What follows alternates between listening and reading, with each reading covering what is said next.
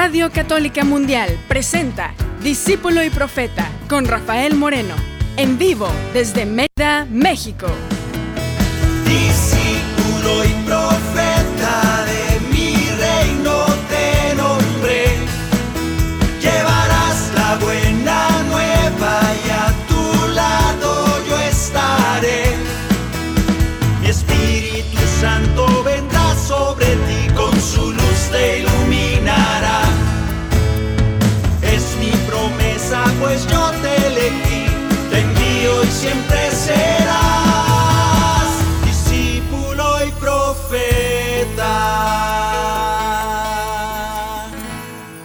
Bienvenido hermano, bienvenida hermana a este espacio donde tú y yo vamos a cantar, vamos a meditar.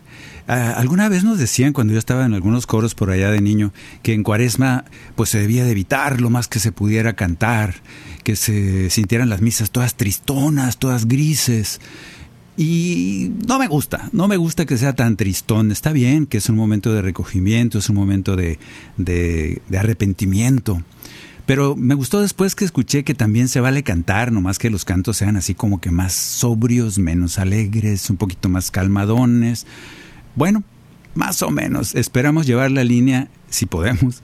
De todos modos, yo sé que tu hermano, hermana, que me invitas, lo que quiere, que me escuchas, yo sé que te gusta cantar, te gusta alabar a Dios en cualquier momento, aún en la tristeza, en la alegría y también en estos momentos de arrepentimiento, en estos momentos de búsqueda de ese cambio al que nos invita el Señor. Es muy bueno también cantarle, alabar su nombre. No tiene que ponerse uno todo tristón. Acuérdense de aquella palabra cuando Jesús nos invita, no sean como esos hipócritas fariseos que que se vea que están ayunando, se embarran todos de ceniza y ponen cara triste para que vean que están cambiando de corazón. No seamos fariseos. Él nos invita, cuando ayunes, cuando estés en penitencia, lávate la cara, perfúmate, sal, sal limpio, feliz. ¿Por qué? Porque tu vida está cambiando para bien. Vamos a aprender, a aprender de Jesús estas cosas. Bueno, vamos a cantar sobre todo ya sea momento de arrepentimiento o ya sea momento de júbilo, yo, yo, sé que cada momento en que el Señor te va a llamar y te va a decir cosas al corazón, lo primero que va a desearte es la paz. Que la paz esté contigo, que la paz esté en tu corazón, dítelo tú mismo, repítelo fuertemente para ti, de, para ti, para tu corazón y para los que viven ahí cerca contigo, los que estén cerca, diles, la paz esté contigo, porque ese es nuestro deseo. El programa de hoy se llama tres, tres tistes tigres, no, cierto. tres tentaciones, tres tentaciones. Y vamos a estar meditando, primero vamos a hacer un repaso, pero luego vamos a ver las tentaciones, esas tentaciones que seguramente tú y yo estamos viviendo en este momento de cuaresma.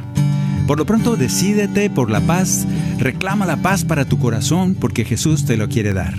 Y dale la paz a tus hermanos, a todos, el que no piense como tú, el que te ama, el que te odia, a todos, deséales la paz. Que la paz y el amor de Dios permanezcan en tu corazón. Que la paz y el amor de Dios permanezcan en tu corazón. Porque grande es su amor por ti, porque grande es su amor por ti, es tan grande que no puede imaginarlo la razón.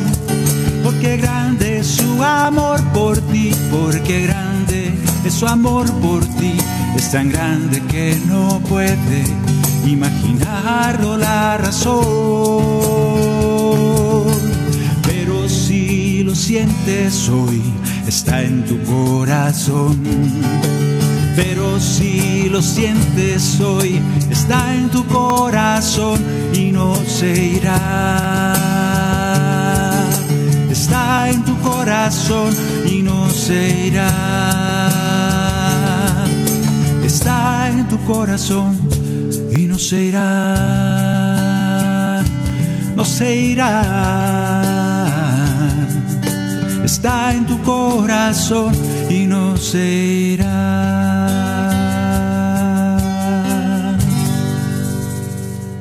Repaso, a ver si hicieron la tarea.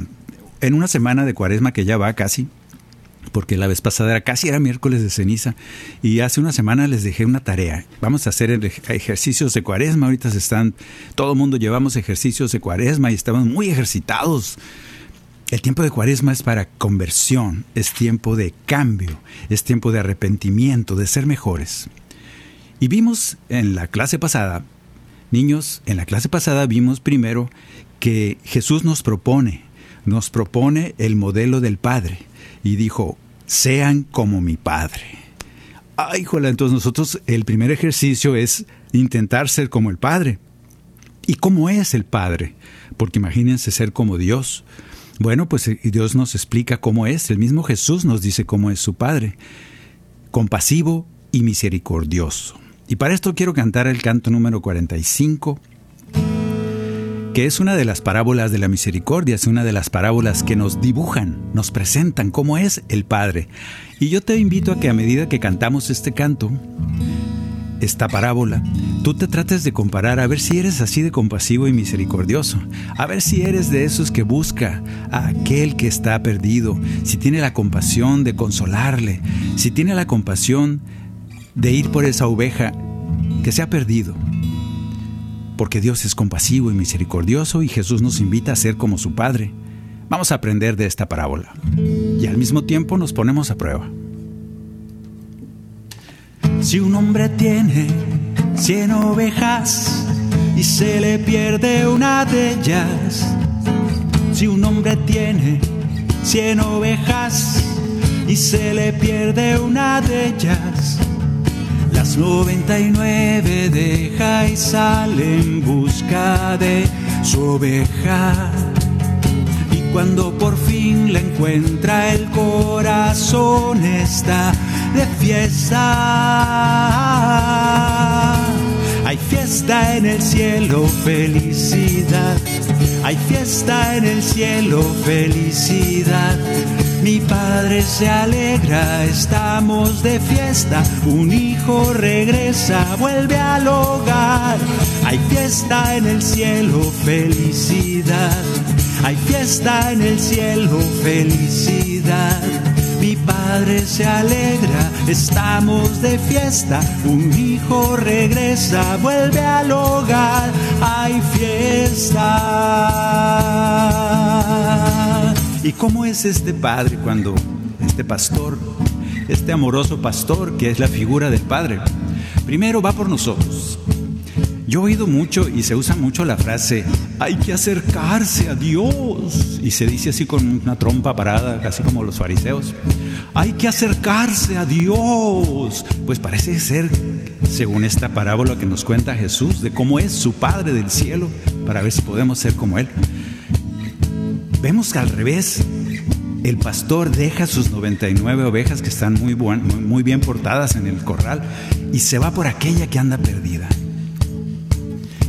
Es un poco, nos cuenta un poco esa otra historia del padre que, que, explicábamos la vez pasada, de que ese viejo que esperaba a su hijo, ese hijo que se fue por ahí a gastar toda su fortuna, ahí este padre tenía la paciencia de esperar a que el hijo volviera, tal vez porque tenía algo que aprender.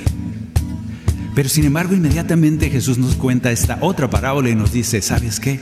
Cuando alguien se pierde, es mi Padre, ese pastor que va y busca al que está perdido. Yo a veces pienso que son las dos cosas. A veces cuando nos dicen, hay que buscar a Dios. Y yo te diría, ¿y qué tal si Dios es el que te busca a ti? ¿Te dejarías encontrar como aquel borreguito perdido? te dejarías abrazar por el pastor, te dejarías cargar sobre sus hombros y rescatarte. Yo sí. Ese es el amor del Padre. Y este padre, ¿qué hizo este pastor cuando llega a su casa? Llama a todos los vecinos, dice la parábola, y hace una fiesta porque su borreguito que estaba perdido ha sido encontrado. Llama a todos y se alegra y hay fiesta en el cielo. Por uno que vuelve hay fiesta, mi Padre se pone feliz, dice Jesús. Qué maravilla ver que uno de nosotros es alcanzado por la misericordia de Dios y eso causa fiesta en el cielo. Ese es la misericordia. ¿Seremos así de misericordiosos como nuestro Padre Dios, como ese buen pastor? Espero que sí. Si un hombre tiene cien ovejas y se le pierde una de ellas, si un hombre tiene cien ovejas y se le pierde una de ellas, las 99 deja y sale en busca de su oveja. Y cuando por fin le encuentra el corazón está de fiesta. Hay fiesta en el cielo, felicidad. Hay fiesta en el cielo, felicidad. Mi padre se alegra, estamos de fiesta. Un hijo regresa, vuelve al hogar. Hay fiesta en el cielo, felicidad. Hay fiesta en el cielo, felicidad. Mi padre se alegra, estamos de fiesta. Un hijo regresa, vuelve al hogar. Hay fiesta.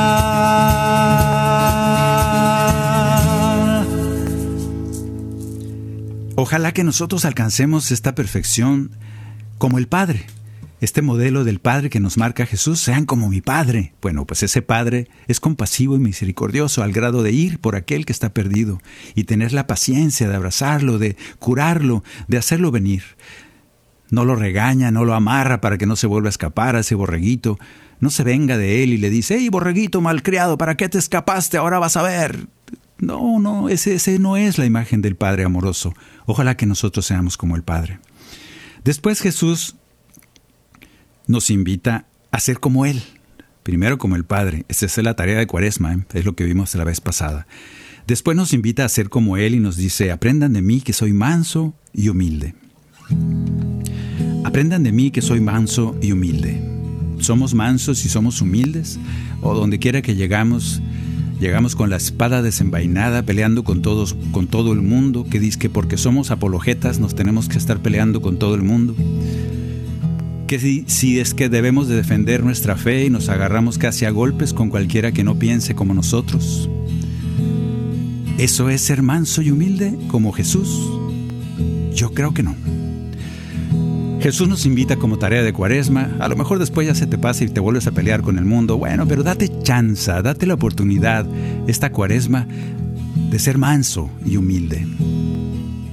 Humilde significa servir, humilde significa hacer crecer. Y manso significa guiar, no significa quedarte callado, significa guiar con mansedumbre, guiar con paz, guiar con alegría, guiar como Jesús, como el buen maestro. Por eso Él dice, aprendan de mí que soy manso y humilde de corazón. ¿Y cómo se es manso y humilde? Bueno, el Señor ya nos indica y ya ven, ya, ya, casi casi llega el momento tan especial de esa muerte y resurrección de nuestro Señor que es precisamente de lo que se trata un poco este canto 58. Y la orden es muy clara de parte de Jesús. Ahí les va. A ver si podemos ser como Jesús, mansos y humildes. Aquel que me siga, que tome su cruz, renuncia a sí mismo en amor. Yo estoy con ustedes, les dejo mi luz anuncien el reino de Dios. Si ganan el mundo, ¿de qué va a servir si pierden su vida al final?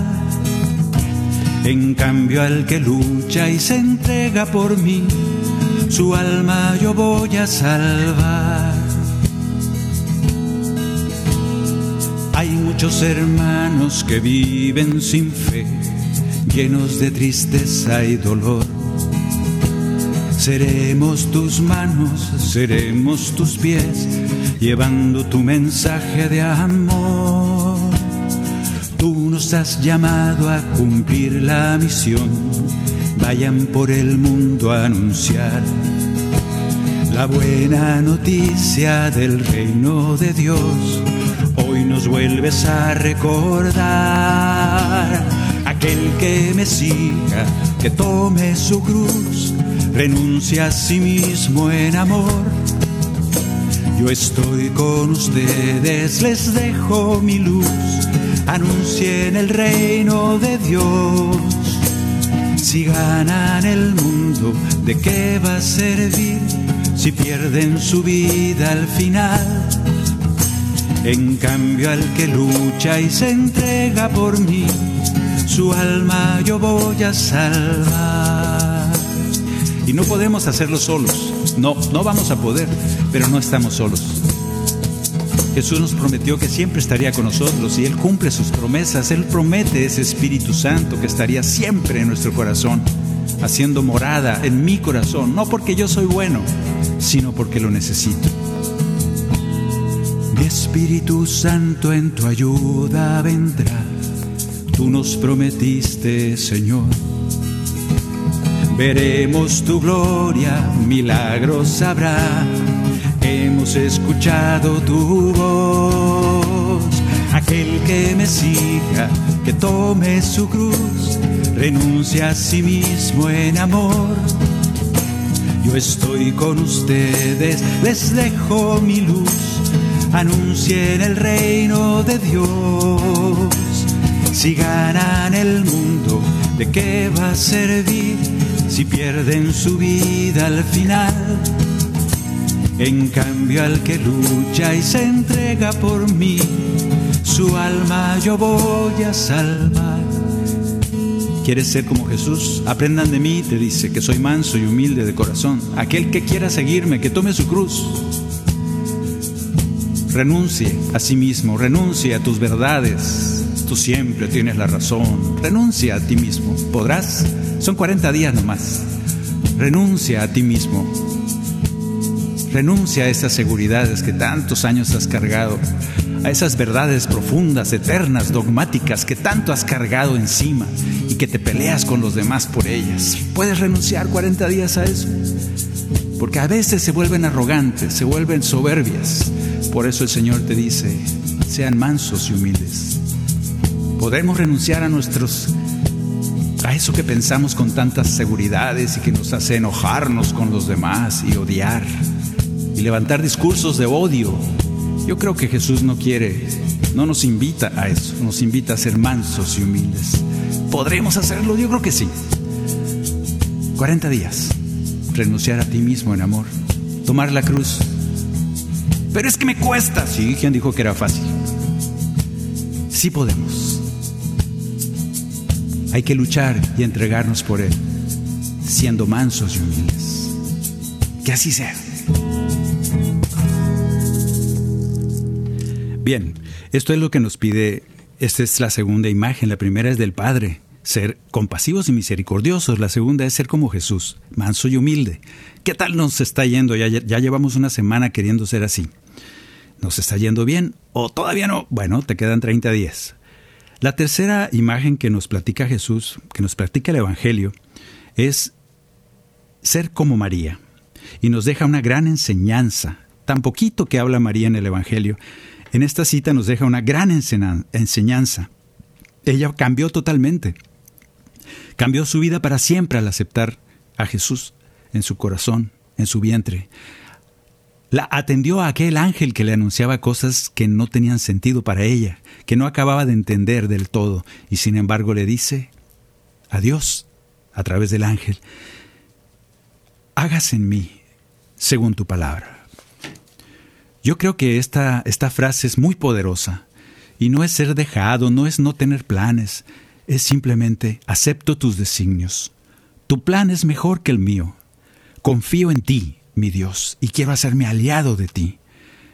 Y Dios toma la palabra, Dios te toma la palabra cuando le dices, quiero ser un aliado, te invito a ser aliado de mi vida, hagas en mí según tu palabra.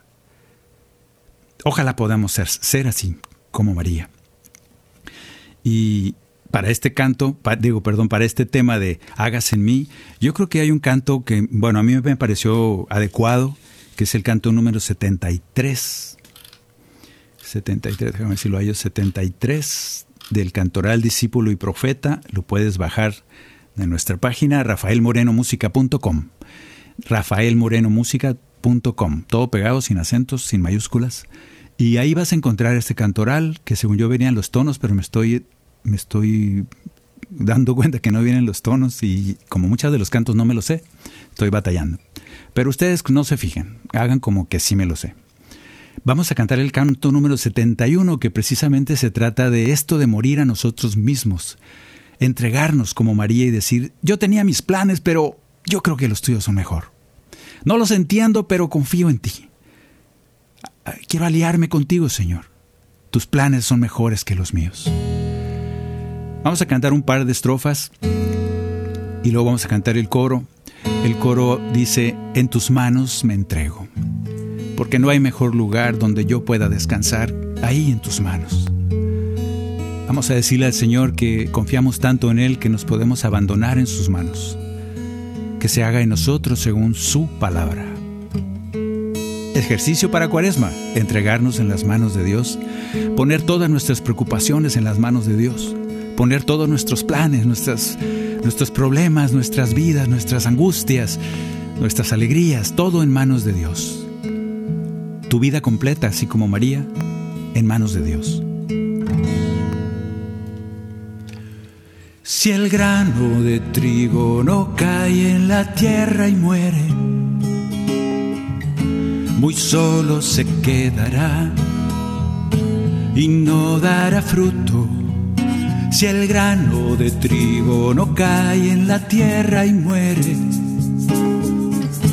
muy solo se quedará y no dará fruto. En cambio el que cae en la tierra y se entrega, mucho fruto dará en tus manos, me entrego en tus manos, porque no hay mejor lugar donde pueda yo descansar. En tus manos, me entrego en tus manos de amor. Toda mi vida yo quiero estar junto a ti, mi Señor. cuando estamos agobiados por tantas cargas. Venimos a ti, Señor, en ti descansamos. Cuando estamos agobiados por tantas cargas, venimos a ti, Señor, en ti descansamos. Nos das tu consuelo, nos llena tu gracia, nos harás descansar tus manos, me entrego en tus manos, porque no hay mejor lugar donde pueda yo descansar en tus manos, me entrego en tus manos de amor. Toda mi vida yo quiero estar junto a ti, mi Señor. Tus manos toda nuestra vida, Señor. En tus manos porque te amo, porque confío en ti, porque quiero que mi fe crezca. En tus manos mis preocupaciones, en tus manos mis pendientes, mis angustias, en tus manos mis dolores, mi falta de paz, mi falta de paciencia, mis cargas en tus manos, Señor. Quiero abandonar en tus manos como María y decirte, hágase en mí según tu palabra, hágase en mí según tus designios y que aumentes mi fe y me des la paz necesaria que solo que solo viene de ti. Ayúdame a ser como María. Dame esa sencillez de corazón para a pesar de no entender, a pesar de no saber qué va a pasar, a pesar de los riesgos, de los peligros a que se enfrentó, confió siempre en ti, Señor. Guardaba sus cosas, guardaba todo eso en su corazón, porque algún día lo entendería, o tal vez no, no importa. Simplemente confió en ti. Ayúdanos a ser así. Sobre todo en esta cuaresma queremos ser mejores y un ejemplo es María en esa entrega total, en esa confianza en tu palabra.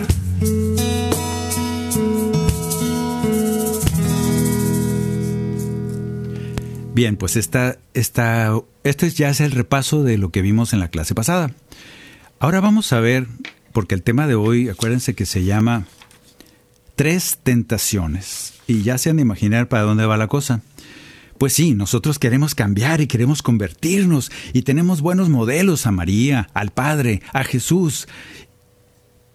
Pero a veces no nos sale bien. Sabemos también que en estos tiempos y en toda nuestra vida habrá tentaciones que nos van a pretender distraer de todas esas intenciones tan bonitas que tenemos, porque queremos ser mejores, pero no nos sale bien. Somos como Pablo cuando dice, ah, yo quisiera hacer todo el bien y me sale todo mal. Yo quisiera hacer el bien y sale de mi corazón pura, pura maldad. A veces estamos encerrados en eso y tenemos muy buenas intenciones de cambio, muy buenas intenciones de conversión, pero no nos sale bien, porque hay tentaciones. Y así como Jesús vivió, vimos este domingo pasado, el mismo Jesús vivió estas tentaciones. ¿Cuántas más tentaciones viviría Jesús? No sé, pero de seguro que por lo menos cuatro. Tres son las que vamos a ver ahora.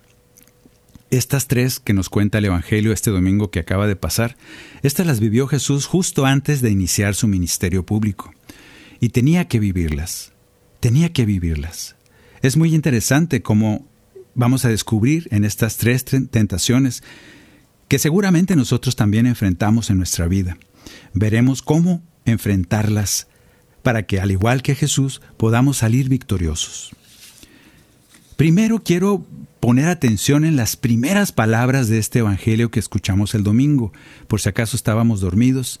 En Mateo 4.1 escuchamos el principio, me voy a quedar en el principio primero. Dice, en aquel tiempo Jesús fue llevado al desierto por el Espíritu Santo para ser tentado por el diablo. Qué interesantes palabras. Fue llevado al desierto como si él no lo decidiera. Fue inspirado y dijo, ay, como que siento ganas de ir al desierto. ¿A qué? No sé, pero tengo que ir al desierto. Inspirado por el Espíritu Santo, fue al desierto y había un propósito, ¿eh? La lectura lo dice muy claro, para ser tentado por el diablo. Así dice. Había un propósito.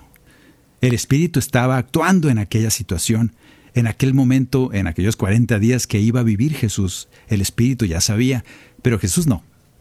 No sabía la que le esperaba. Inclusive yo creo que el diablo también ya sabía. El único que no sabía nada era Jesús. Pero fue inspirado por el Espíritu para allí, para escuchar al Espíritu Santo y escucharlo y hacerle caso y decir, sí, sí, sí, yo no sé a qué, pero voy al desierto. Y ahí empiezan las, las tentaciones. Uno, hay que dejarse guiar llevar por el Espíritu. Aprendemos eso inmediatamente. Así como Jesús, hay que dejarse guiar, llevar a ese desierto donde a veces nos quiere llevar el Espíritu. Dos, no hay que tener miedo a las tentaciones. No hay que tener miedo. Hay gente que le tiene miedo. Ay, Señor, es que las tentaciones son tan malvadas. No, no, no, todavía no. Cuando le dices que sí, las conscientes es cuando se vuelven malvadas. Pero la tentación, por eso no hay problema. No hay que tenerles miedo. Y tres, hay un propósito en esas tentaciones de nuestra vida. Si Jesús tuvo que vivir, y con esto nos enseña ese, ese camino de, de ser cristianos, que va a haber tentaciones, y esas tentaciones tienen un propósito. Vamos a ver, pues, la primera tentación que vivió Jesús en el desierto. La primera tentación es aquella donde le dice, el diablo le dice, vamos a ponerle música de diablo. Si eres hijo de Dios, di a estas piedras que se conviertan en panes.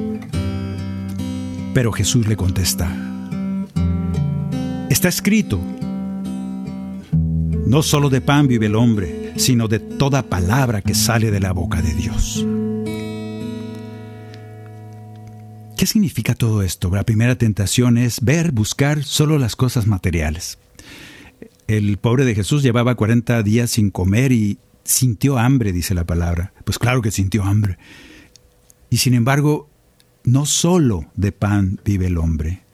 No dice, no de pan vive el hombre. No, no, no. Sino se fijó en que había más cosas importantes en la vida de un ser humano que comer. Nosotros a veces se nos inclina la balanza hacia las cosas como el pan, y con eso todas las cosas materiales del cuerpo. Entonces nos convencemos que es por lo único que hay que preocuparse y luchar por las cosas materiales. Esta es la primera tentación. Y Jesús luego, luego se acordó, está escrito, no solo de pan, hay que buscar otras cosas también. ¿Qué cosas? No solo de pan vive el hombre, sino de toda palabra que sale de la boca de Dios. La primera tentación para Jesús fue decirnos, aclararnos y vivirlo él también. No hay que preocuparse solo por las cosas materiales, las cosas del cuerpo. Eso no es lo importante, aunque hay que hacerlo, hay que conseguirlo, sí, pero no solamente, sino preocuparse por saber, conocer y vivir la palabra de Dios. Ahorita que volvamos de una pequeña pausa, vamos a cantar el canto La Palabra, Tu Palabra, que es el canto 79 para que lo vayas buscando. Aquí en este canto decimos tal cual lo que dice el Salmo del día del domingo. Pero acuérdate de esto, ¿qué tan tentado eres tú a estar con toda tu mente y todo tu corazón preocupado por las cosas materiales, por buscar solo el pan, que no tiene nada de malo? El problema es que solo nos ocupa el pan todo nuestro ser, nuestro corazón, nuestra mente. Y eso sí es malo. Ya regresaremos aquí después de una pequeña pausa en Discípulo y Profeta. En un momento regresamos a su programa, Discípulo y Profeta, con Rafael Moreno. Discípulo y Profeta.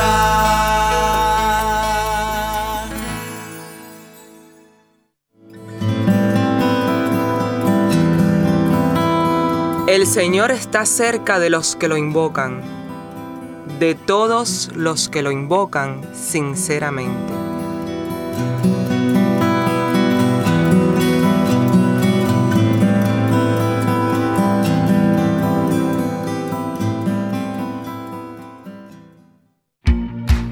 ¿Ya nos sigues en redes sociales? Encuéntranos en Instagram y Facebook como arroba EWTN Radio Católica Mundial para que estés al tanto de nuestra programación, además de mensajes que alimentan tu fe.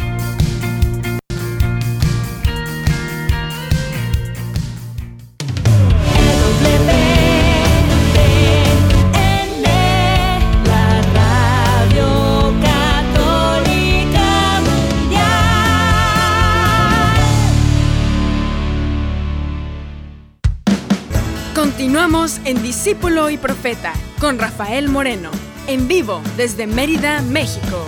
Discípulo y Profeta. Ya de regreso, estamos meditando las tres tentaciones. Ya llevamos una. Tentación número uno, buscar solo las cosas materiales y preocupar toda nuestra mente y nuestro corazón. No es que sea malo, pero cuando nos ocupamos todo completamente por esas cosas, nos olvidamos de lo mejor, nos olvidamos de la otra parte, buscar la palabra de Dios para alimentarnos. Vamos a cantar.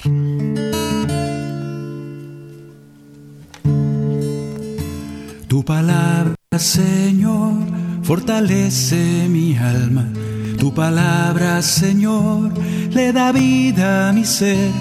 Tu palabra, Señor, nos libera y nos salva. Sediento la escucharé. Tu palabra, Señor, fortalece mi alma. Tu palabra, Señor, le da vida a mi ser. Tu palabra, Señor, nos libera y nos salva. Sediento la escucharé. Tu palabra será como el agua que cae, que no vuelve a subir hasta frutos lograr. Tu palabra da luz y da vida. Tu palabra milagros hará. Tu palabra, Señor, fortalece mi alma. Tu palabra, Señor, le da vida a mi ser. Tu palabra, Señor, nos libera y nos salva. Sediento la escucharé. De la boca de Dios la palabra saldrá, llegará al corazón, fortaleza nos da, que no solo de pan vive el hombre, su palabra alimento será. Tu palabra, Señor, fortalece mi alma. Tu palabra, Señor, le da vida a mi ser. Tu palabra, Señor, nos libera y nos salva. Sediento la escucharé. Sediento la escucharé. Sediento la escucharé.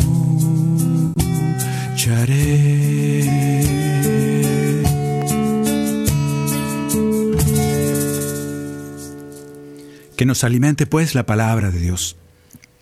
Esta es la primera tentación. ¿Y cómo resolverla? Lee la palabra, hazla tuya, léelo mucho, abrázalo, apréndetelo y luego vívelo. Segunda tentación. La segunda tentación es cuando... Vamos a poner musiquita de diablos. Entonces el diablo lo llevó a la ciudad, a la santa ciudad. Lo puso en lo alto del templo y le dijo, tírate abajo, porque está escrito. He dado órdenes para que tus ángeles te sostengan en sus manos y para que tu pie no tropiece.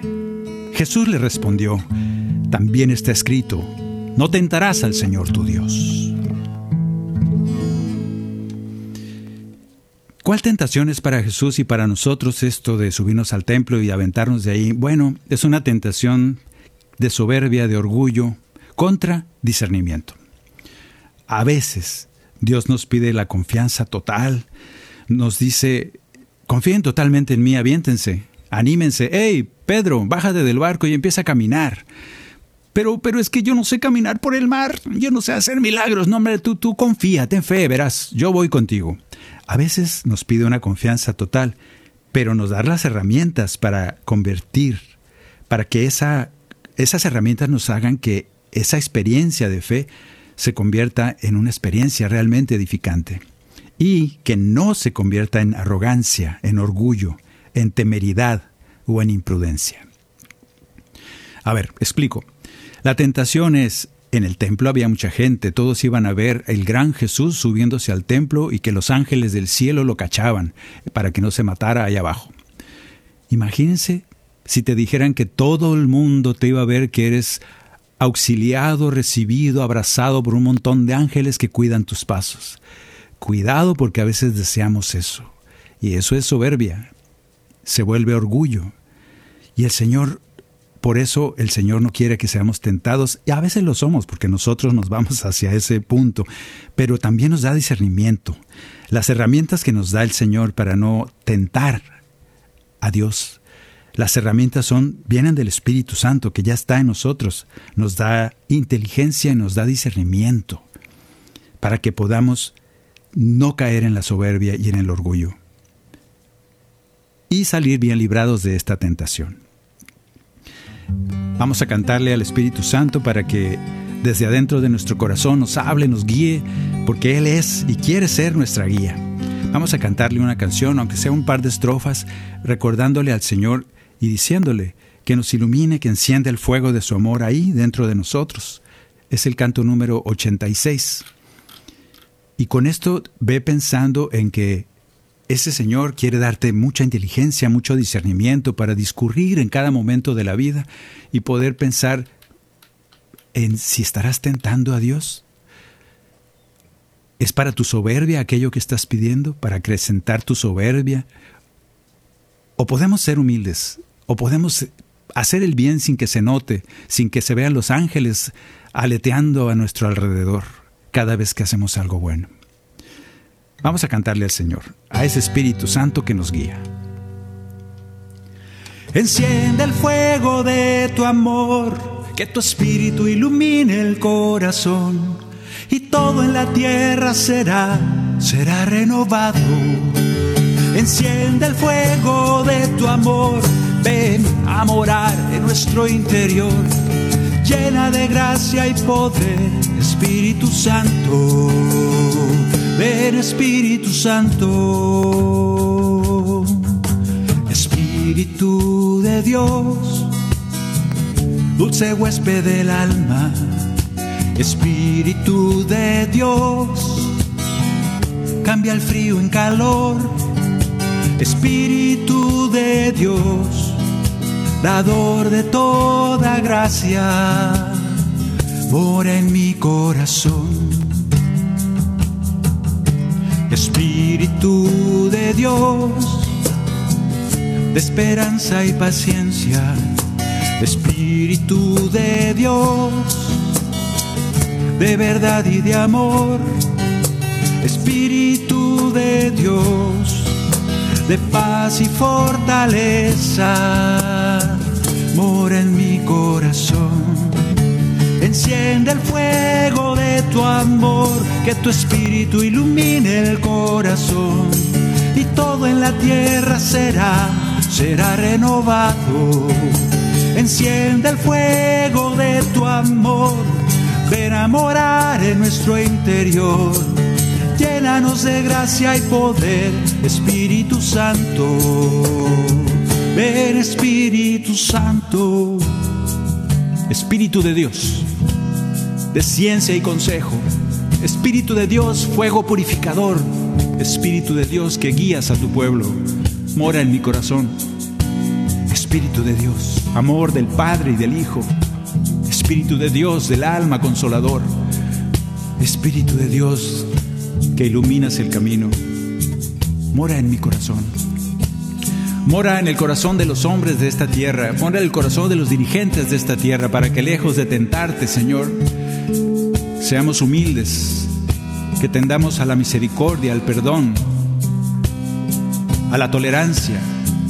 Llena nuestro corazón de ese de ese fuego necesario para quemar nuestras soberbias, nuestros orgullos, y que poco a poco nos vayamos pareciendo más a Jesús.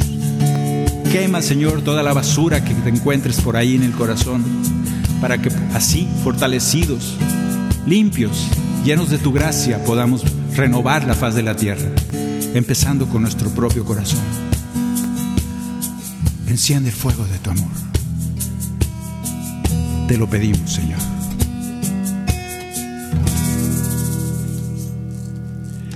Bien, pues esta es la segunda tentación, la tentación de tentar al Señor nuestro Dios y convertir una oportunidad de servicio en soberbia, en orgullo. El Señor nos dé discernimiento para guiar nuestros pasos, que así sea. La tercera tentación.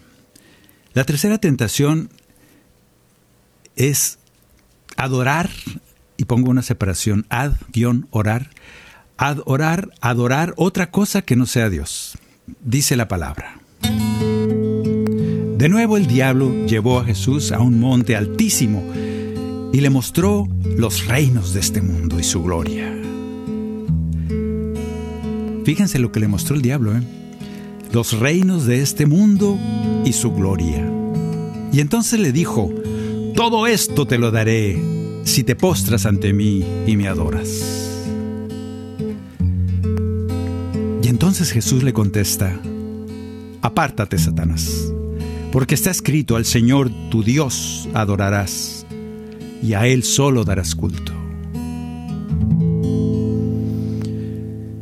Imagínense esa escena. Yo no sé quién escribió esa escena ni quién contó lo que pasó ahí, porque no había nadie más que el diablo y Jesús.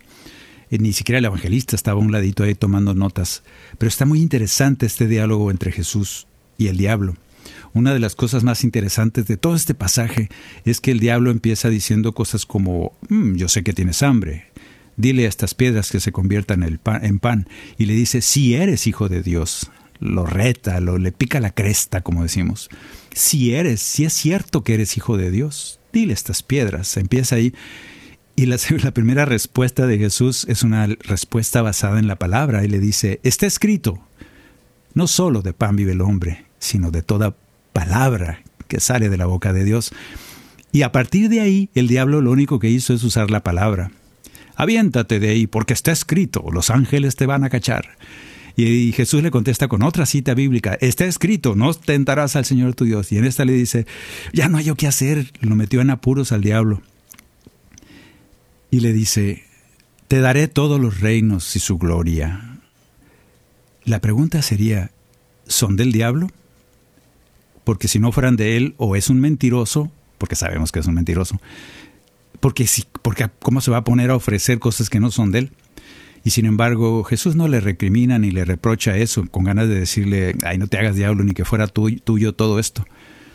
Pero no, Jesús no se va por ahí. Jesús le dice, yo no voy a adorarte a ti, porque solo a Dios se, le adora. Y fue suficiente. ¿Qué es adorar? Vamos a ver estas palabras tan, estamos tan acostumbrados a la adoración que a veces no sabemos qué significa.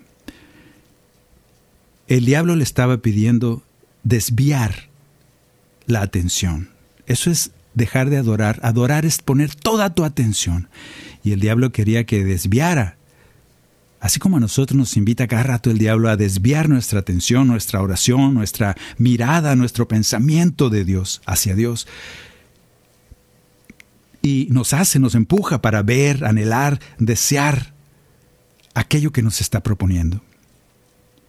El reino, los reinos de este mundo y su gloria. Poder, fama, grandeza, éxito mundano.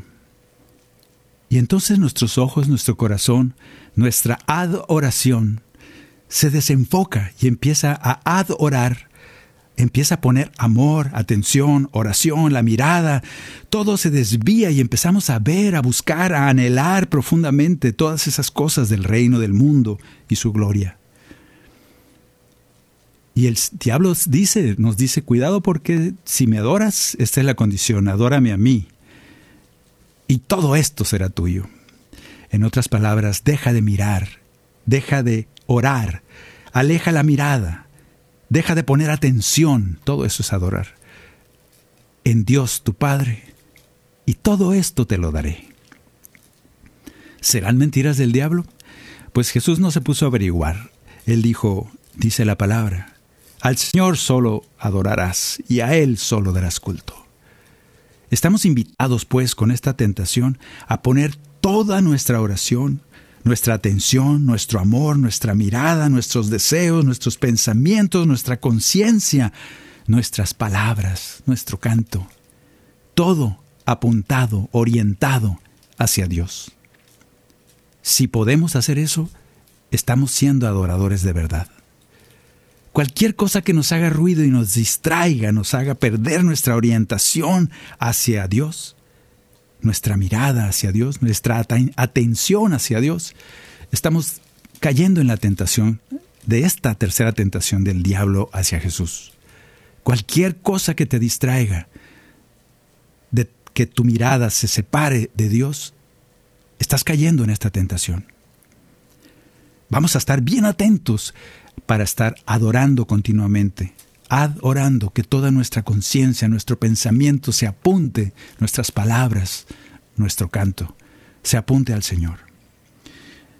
Espero que esto sea útil y sea claro, porque la adoración se entiende como que todos reunidos en un lugar cantando cosas con un volumen muy fuerte y a veces pues no sucede una adoración, sucede un momento muy bonito, muy emocional, pero nuestros corazones están lejos Nuestros corazones están viendo hacia otra parte, nuestro pensamiento está en otra parte, y ya estamos cayendo en esto que el diablo nos invita. Estamos viendo hacia otro lado que no sea Dios. Y eso es peligroso.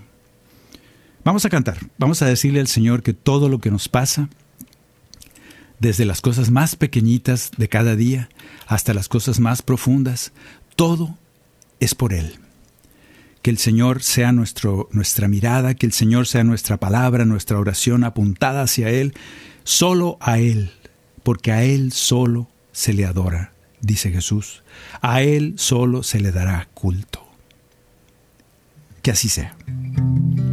Canto número 87.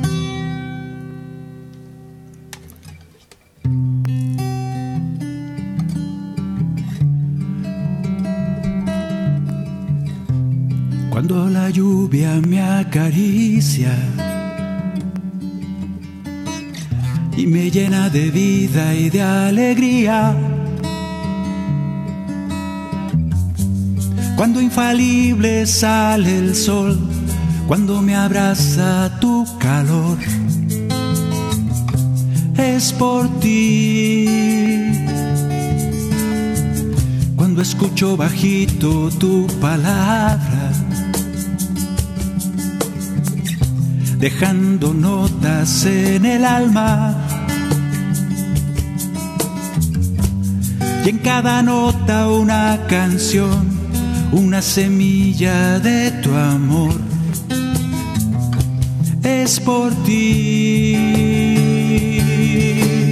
Es por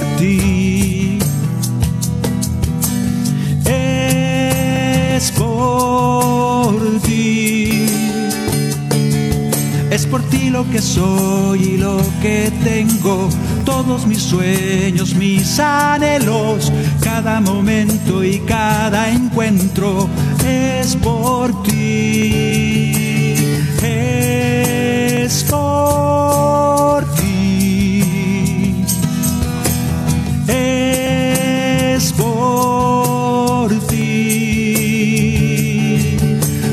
mi salvador, eres mi dueño. Voy junto a ti, todo lo puedo, es por tu amor que me renuevo, es por ti, es por ti.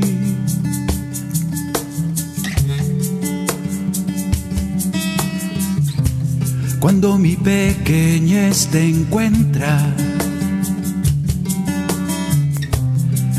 conmueve tu grandeza, cuando te siento junto a mí con la certeza de que estás ahí. Es por ti. Cuando tu abrazo me levanta y tu palabra me da calma. Cuando el amor es el timón, cuando el amor es la razón, es por ti, es por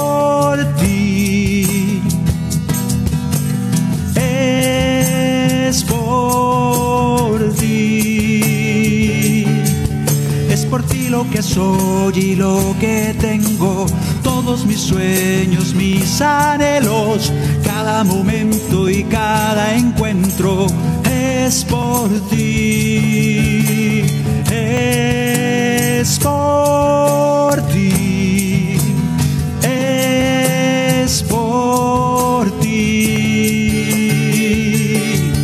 Tú eres mi salvador, eres mi dueño, ti, todo lo puedo. Por tu amor que me renuevo, es por ti, es por ti,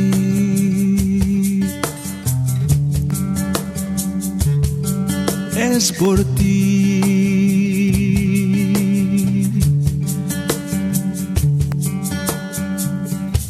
es por ti. Con este canto le decimos al Señor, todo mi ser enfocado, orientado, pensado, orado, hablado, cantado hacia ti. Esperamos tomar estos ejercicios de cuaresma, este momento de pues de vivir las tentaciones de Jesús y hacerlas vida y tratar de combatirlas tal y como hizo Jesús. No hay enojos, no hay reprendos ni nada extraño con el diablo. Es simplemente la palabra de Dios, en paz. Y con eso seremos libres de las tentaciones. Muchas gracias a todos ustedes que han estado con nosotros. Gracias a Pedro Quiles desde allá de los controles. Gracias a Maye. Gracias a Lucelena por el cajón y la culebra. Gracias a todos ustedes y seguimos compartiendo esta Cuaresma 2023 donde queremos cambiar. Que Dios les bendiga.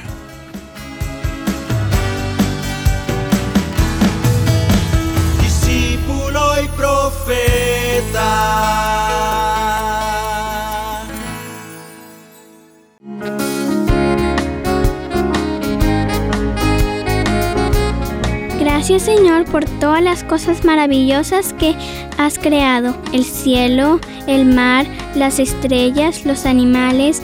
Gracias por darnos todo lo que necesitamos y por estar siempre atento a nuestras necesidades. Amén.